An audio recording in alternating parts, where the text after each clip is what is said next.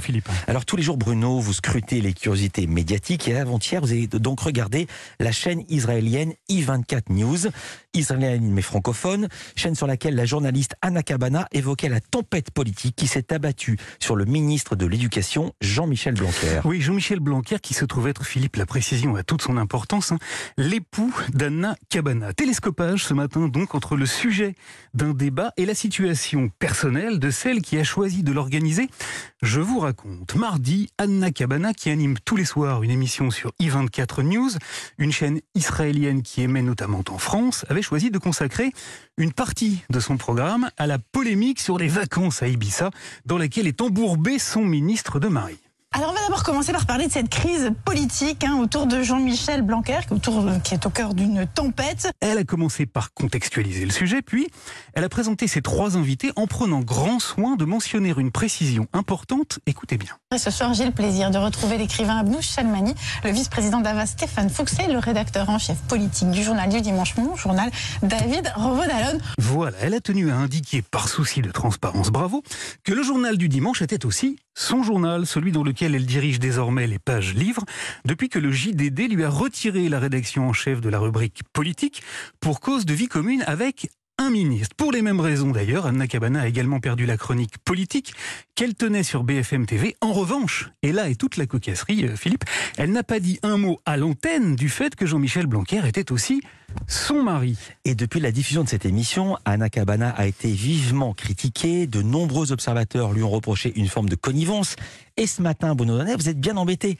Parce que dans votre chronique d'hier, vous aviez précisément défendu le point de vue inverse. Oui, c'est une petite ironie de l'actualité. Hier, en vous parlant de la séquence dans laquelle Valérie Pécresse a tenu à mentionner la plainte qui pèse sur Jean-Jacques Bourdin, j'ai évoqué ici même un paradoxe et expliqué combien il me paraissait baroque que tous les journalistes qui sont en couple avec des politiques soient immédiatement écartés de l'antenne, alors que ceux qui sont accusés d'agression sexuelle peuvent y rester. Et j'ai poursuivi en vous faisant observer que d'un côté, on respectait la présomption d'innocence des accusés, alors que de l'autre, on s'asseyait tranquillement sur la présomption de professionnalisme et d'honnêteté intellectuelle de ceux qui, bien qu'ils partagent la vie d'une personnalité politique, pourraient parfaitement continuer d'exercer leur métier avec discernement et impartialité. Et alors dites-nous Bruno, pourquoi le débat qu'a organisé Anna Cabana dans son émission contredit le point de vue que vous aviez défendu hier. Bah, il vient lui mettre un bon coup de plomb dans l'aile parce que c'est en quelque sorte l'exception qui confirme la règle. Le problème ici, ce n'est pas euh, qu'Anna Cabana ait choisi de traiter un, un, sujet qui, après tout, était au cœur de l'actualité du jour.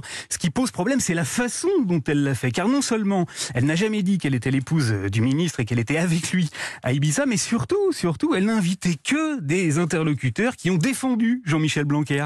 Stéphane Fuchs a dit que la controverse était minable. Ce qui me désole, moi surtout, c'est ce que ça révèle du niveau du débat politique. David Rovodalon a acquiescé en y ajoutant un argument euh, géographique. Je suis tout à fait d'accord avec ce qui a été dit par euh, Stéphane Fuchs.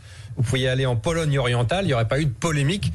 Quant à Abnouz Chalmani, elle a décroché le pompon hein, avec un argument auquel je dois reconnaître que même les plus fervents défenseurs de Jean-Michel Blanquer n'auraient probablement pas pensé. Sachant que s'il était parti en France, il aurait peut-être même pas pu faire du télétravail, puisque l'accès à Internet n'est pas encore présent sur tout le territoire. Voilà, magie de l'entre-soi. Il n'y avait donc dans ce débat aucun point de vue contradictoire. Et c'est ça, Philippe, qui pose problème, ça et rien d'autre. Anna Cabana a poussé un cran trop loin le déséquilibre. Et si le petit garçon de la pub, hein, qui causait droit dans les yeux de son poisson rouge, avait été là, il y aurait très probablement dit Tu pousses le bouchon un peu trop loin, Maurice. Car épouse de ministre ou pas, la question est toujours la même. Elle consiste à dire simplement d'où l'on parle et à savoir jusqu'où ne pas aller trop loin. Merci beaucoup, Bruno Donnet. À demain.